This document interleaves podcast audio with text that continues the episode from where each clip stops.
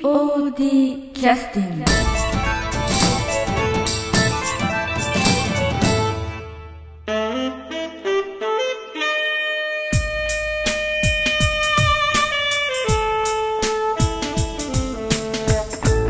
はい、えー、それでは劇団 POD のポッドキャスティングを始めさせていただきますよろしくお願いしますよろしくお願いしまということでね、えー今日はちょっと声も多く、えーいろんな方に来ていただいてるんですけれども今日はあの、えー今ただいまちょうど、えー劇団フロンティアさんが上上演をしてらっしゃる「えー見果てぬ夢」のですね振り返りの、えーポッドキャストを始めさせていただきますのでこれから劇団フロンティアさんの「えー見果てぬ夢」をはじ見に行かれるよという方についてはネタバレになるものも出てくる可能性がありますので、えーどちらかというとこの、えーポッドキャストを聞かずにぜひ見に行っていただいてその後またこれを聞いていただくとより楽しいかもしれませんのでねよろしくお願いいたします今日来てくださってるのは「見果ての夢に」えー参加いただいた、えー方ですねえー、っとこの中で一番年食ってらっしゃる人から、はいじゃあ 年食ったえーと何役何役やったんですそんなレベルそこからですかねえ。ーと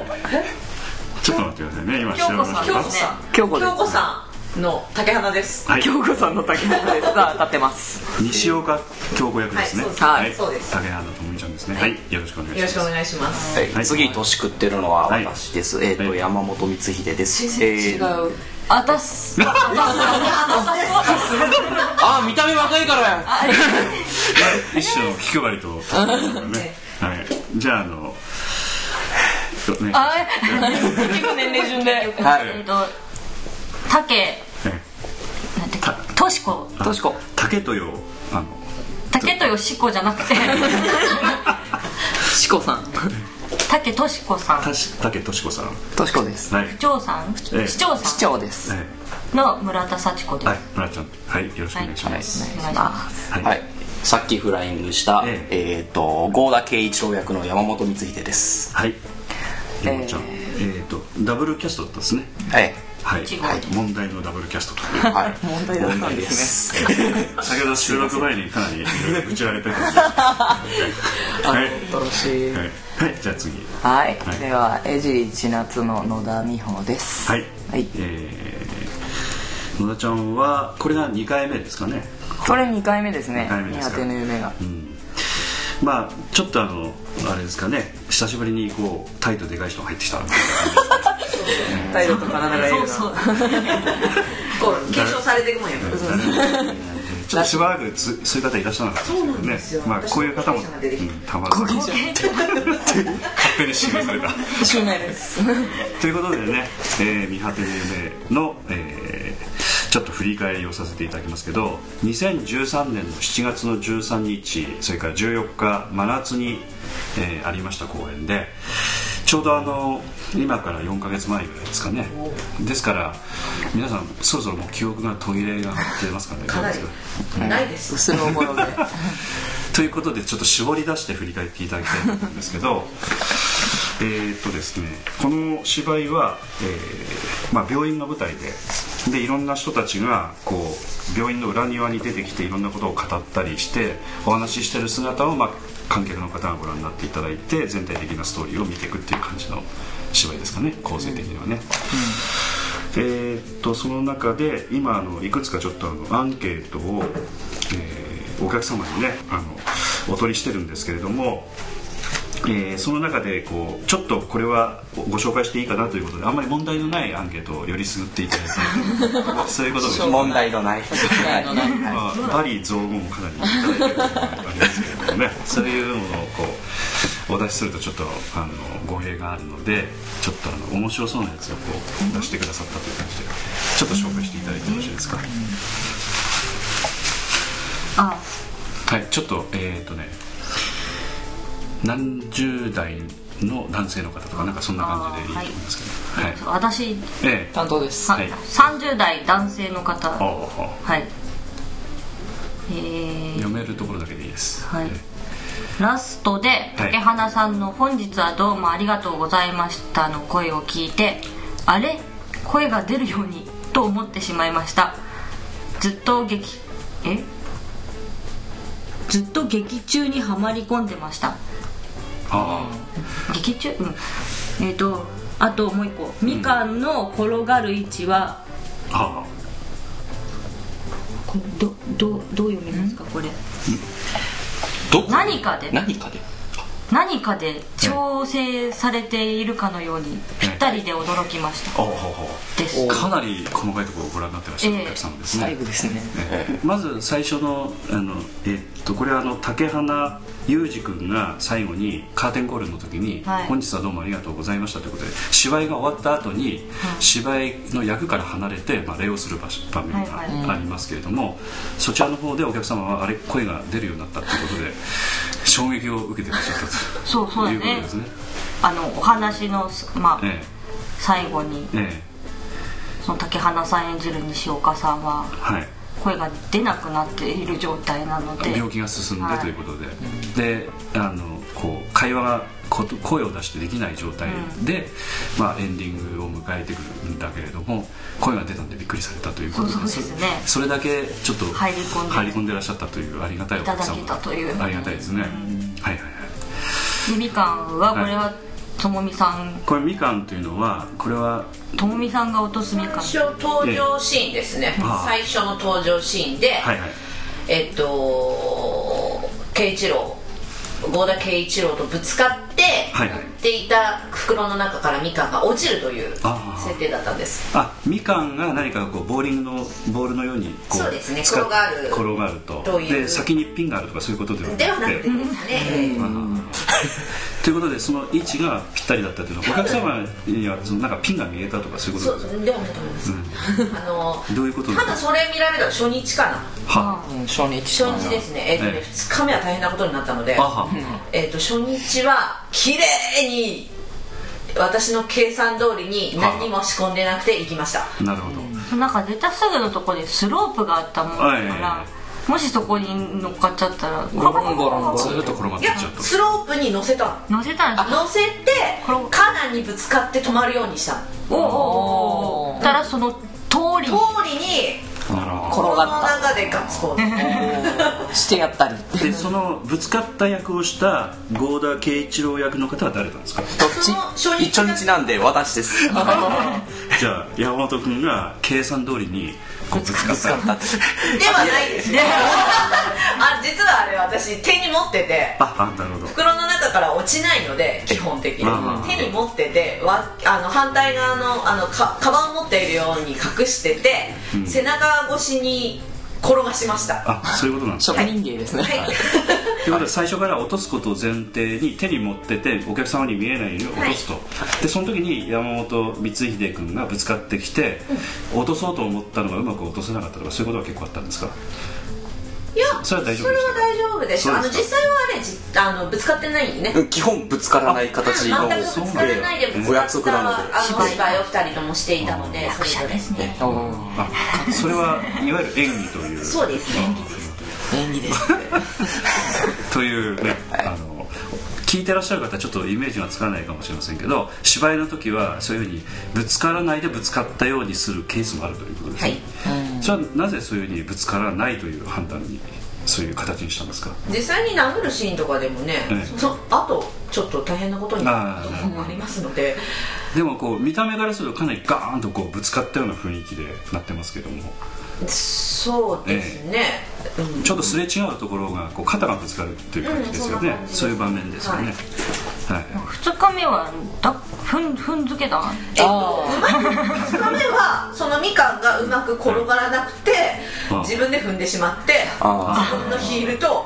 えっと、そのスロープがみかん汁でぐちゃぐちゃになっそうヒヒールは結構ピンヒールみたいなた串 い刺えしいにえなあったりのとかする妊婦の役だったのであ失あ礼いたしましたのロヒルです、 金融でみかんを踏むっていう新しいですねその後ええ私の凄まじいあのああれでともみさんハラハラしとったとかあ滑らんかどうかその後結構あそこをこう走スりロープを上がったり降りたりとか抜けねたりするんですけど、途中でこっそり見たら、強いライトで乾いて ましたあよ暑かかっったたと思って長袖で濡れているらしいって情報が駆け巡ったんですけどね多分寝ちゃってなってそうそう そそうそうちょっと寝ちゃっ と糖分がうみかん汁がええ感じるえー、30代の男性の方どうもありがとうございます、えりがとうございますーおかげさまでかなり広がりました、予想外ははいいえみかんみかんみかんでパンーまあ、細かいところ見てらっしゃるそのうで、そうですね多分全部通してみかんのことはここにしか書書いいててないないえこの方ぐらいだー何百人ご覧になっていただいたうちの一人みかんに注目と何い百うこ分とのです1ねのみかんですはい、じゃあ次の方お願いしますね、はい読むえー読んでくださあい読めますうんえっとちょっと読めるかな長い人生ですがえなどうどういう方ですかああすいません えっとええあ名前言いそうだったえっと60代 のは女性の方です60代の方はでいす、長いじあそうだ長い人生ですが、はい過ぎればあっという間です、今日は皆さんの演技を見せていただき人生の終末について週末週末うん週末おしゃれな言い方ですね暗いイメージはいばかり抱いていましたが、ちょっと達筆すぎてなんかほのぼのとした温かい気持ちになりましたとてもありがとうございましたという、はあ、あのその他にも例えば、えー、とちょうど今、えー、と家のお父さんが、えーちょうどがんと戦ってまあすーかおらられねましたねそういう方もアンケート書いてくださったりとか亡くされた方もね、いらっしゃったり、はいあの芝居やってる側っていうのはいろいろ本当に想像してその本人になりきったりして芝居やってるつもりなんだけどご覧になってる方っていうのはもうリアルにそういうのを体験してる人がご覧になってらっしゃるので、もう本当になんていうかあのこちらも生半可な気持ちでできんという感じがね非常に伝わってきますよねこういうアンケートを見るとね。そうですね、うん特にこの方っていうのはまあ60代でまあ60代ってのは昔の60代と違って今はもうねかなりあのお元気なまあええ本当に60代でも現役バリバリの、まあ、お仕事もかなりしてらっしゃる方も多いので、ただやっぱりそういうことをお考えになるやっぱりタイミングでこの芝居をご覧になったということなんでしょうかね、ええこれむっちゃん選んだ理由っていうのはどんなところですかいやなんかそのこの脚本ってやっぱ病気をテーマにしとうんる分だけ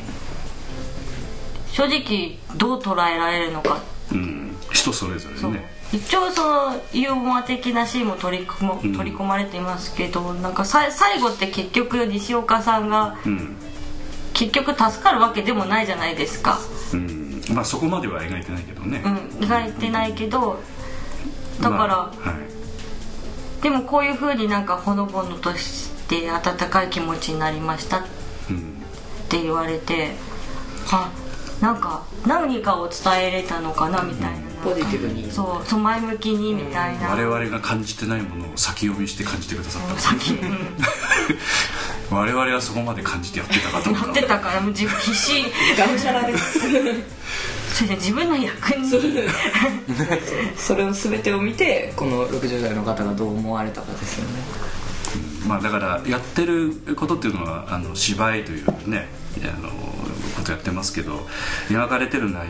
お客様っていろんな立場でご覧になるので、そうなんです本当に聞くとちょっと今回の場合は特にそういうものが分かりやすいというか、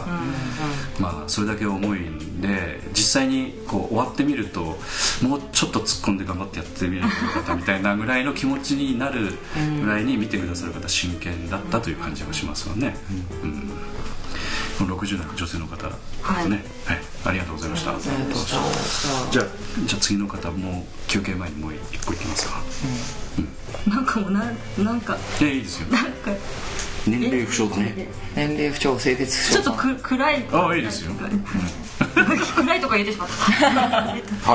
奇跡や魔法やスペクタスクススペクタクルペクタクルが劇団は本当にこういうナチュラルなねナチュラル自然体いいじゃないですかはもう一回いきます奇跡や魔法やスペクタクルがあるわけではないでも何かが心に染みた作品でした死に至るまで生きてる限り必ずきまあかっこかっこ生きてる限り必ず来ますがどう過ごすかそれを考えさせられました笑って生きて静かにああ楽しかったと眠るように死にたいな終わりです。 いやそんな暗くないんじゃないですかいやでうんまあそうですけどこれこれもポジティブですけどうん前向きな捉え方をされこてれる年書いてないあの何も書いておられません。はいおなただいやっぱりね世代によって同じようなテーマもやっぱり伝わり方がやっぱ違うしね違いますねやっぱりかる身内で例えばおとおじいちゃんとかおばあちゃんとかひいおじいちゃんとかおばあちゃんとかやっぱりあの身内でやっぱりそういう死を身近に感じてらっしゃる方は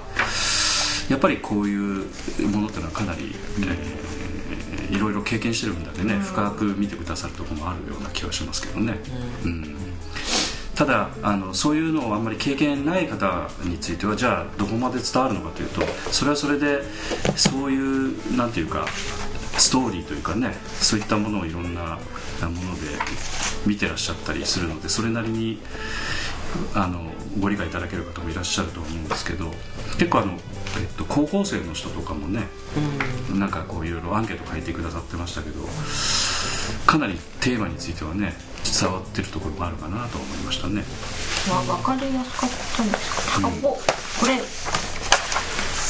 いいよ読んでこれ私おおった読めないのあ 読めないじゃあ読めないのはのぞみをもろ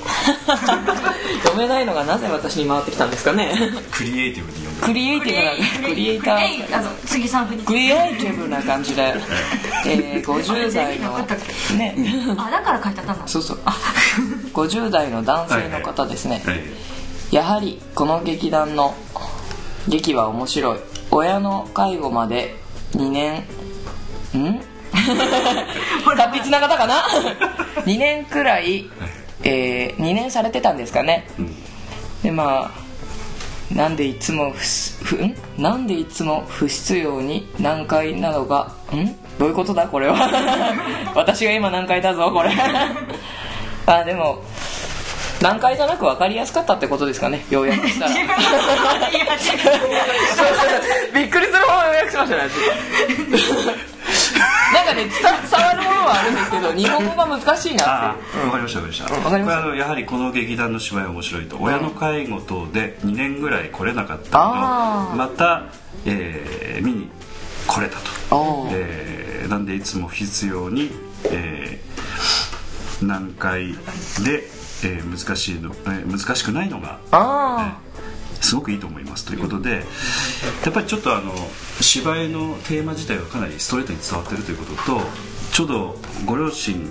50代ですからやっぱ70代80代の親御さんがいらっしゃって、その介護に2年くらいいらしてなかったということをおっしゃってるということですね、はいはいはいはいありがたい話ですね、あなんとなく私がやりたいことも伝わってます汲み取ったものは確かだったはええ はいそれはちょっと読みえ長いっすね頑張れ。えーっと30代の男性これまで POD の舞台は何本か見させていただきましたが、はいえーこの中でも全体的な完成度は高かったと思いますとても素晴らしかったですそう素晴らしかっただけにたびたびあったセリフの言い間違い言い直しが 目立ち残念だったー特に市長さんのところは残念だった、セリフ合わせの、えー部分の長セリフが完璧に言えたのにその後の部分がちょっと安心してしまったのか間違ったところが欲しいと思いましたあと、えー劇団員役の彼がもう少し声が張れるようになればもっと良くなると思いましたこれからも皆さん頑張ってくださいはい頑張りますえー30代の男性の方、はいはいやっぱりこの方はちょっと芝居お詳しいんですかねよくわからんですけれども、全部あ全部でもないか。うん、やかもち以外。見に来られてるこの、えーいろんなダメ出しをこう出してくださってるんだけど、全体的に見て完成度が高いという言い方というのはかなりの、やっぱり理解力、高評価ですはいえー全体的な完成度とかって何が高かったのということですかねなんですかねバランスじゃないですかそうなんですかあーこう右に偏らないとか、左に偏らないもうざっくりしてるもんい やバランスは大事いい塩梅ってことまであ、すこの方にしたら結構やっぱ面白かったんですかね多分簡そうだ単と思にうねでちょっと気になるところはこう村ちゃんの役のあはい。ところをこうおっしゃってますけどこれな何自分ですぐ分かるわかる。すごいわかります。あそうはいはいあの1番3番5番って結構私に重要なところが1番登場し2番あじゃあ3番3番はあの劇中劇だしええ劇中劇ね長ゼリフありのので5番がえ5番が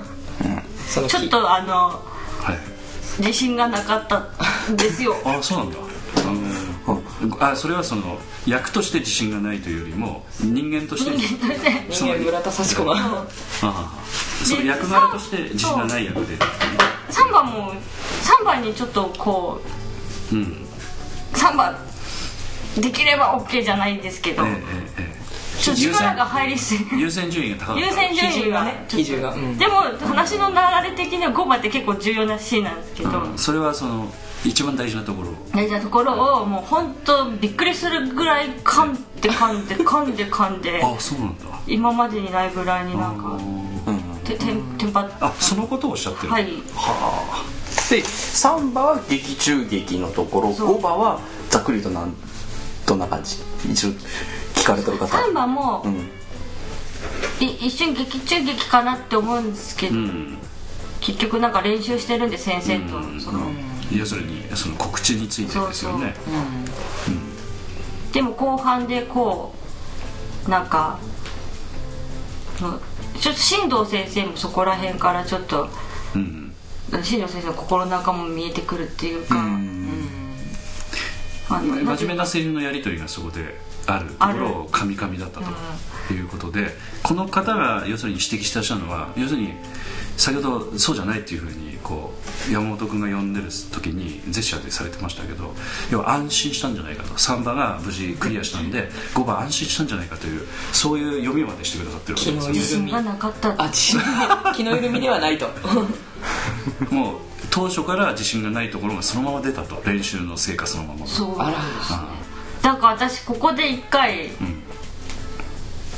あのできなくなりまして練習がああ練習の時に練習の時に練習ができなくなりましえて、えええ自分ができなくなってしまいましてええええあまりのもうあまりのできなさにちょっとすいませんみたいな感じになったなったけどもういろんなトラウマがということは本番はそういう意味ではかみかみながらもでできたんで成長したとこういうふうに捉えればいいでしょうかねポジティブにで開き直ってえ日曜日はすごく大丈夫だったんですよ結局開き直らな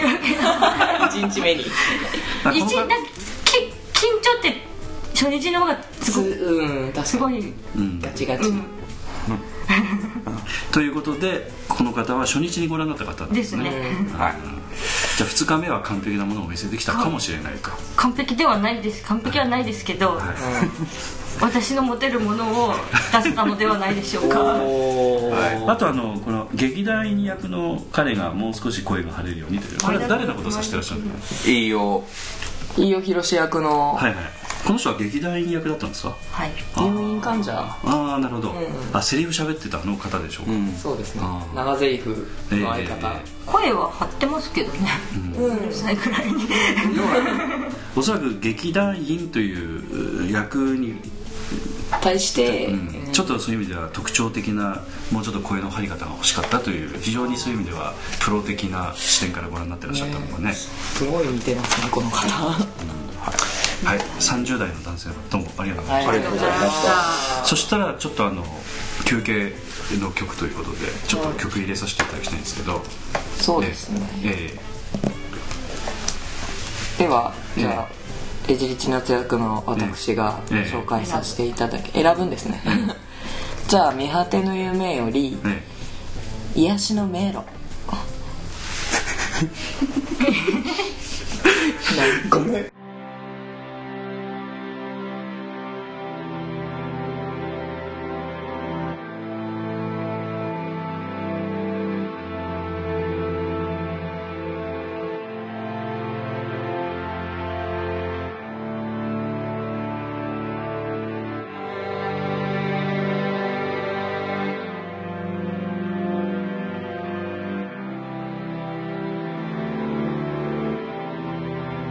「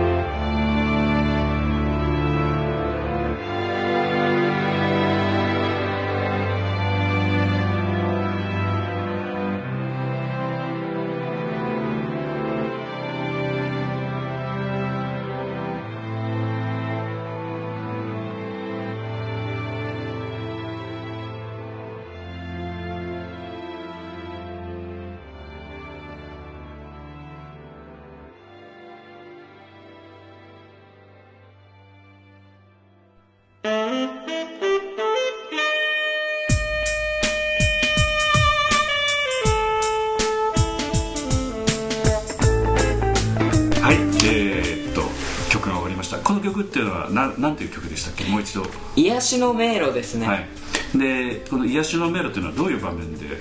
使われた曲でしたかあのー西岡夫妻が、まあガンなことをこう奥様京子さんに西岡さんが隠してるんですけどこえのえシーンで、ええこれが流れるシーンでえ「俺ガンなんだ」って初めてええ奥様と向き合うシーンえははははすごく好きなんですそのシーンが、それはなぜ好きなんですかこう練習とか、まあ、ええ本番もそうなんですけど、え見てて、まあ、私まだ結婚もしないんですけど、はあこ結婚されてないうしてないですね残念ながら、はいうんでこう夫夫婦のイメージってあるじゃないですか、えでお互い向き合ってってえはい言い言いづらやっぱ心配をかけるとかなんかこう、え嫁も妊娠しとるしって京子さん妊婦なんで、ええいいところで鼻かんで ますけど、はいそうですねいいシーンですよ私が言うはいそこで初めて改めてお前とこうい生きていこうと思うっていうシーンに私は受け取ってたんですよ、は改めてっていうそれをこう練習でも見ながらあいいシーンだなと竹花さん死なないでと思ってずっとそれ本人は死なない本人は死なないんですけど本人は死なねえそうそうなんかこう私もこう練習を見させてもらっとって、まあ、ご夫婦2人のシーンだったんですけど、ええこう見とる側としてすごく入り込んじゃってこのシーンは、ええいつもうるっとなるほどええあれあれ だったんで大好きなんですあのこうやっぱりなかなか現実世界ではあの人に見せない場面ですしねそうなんです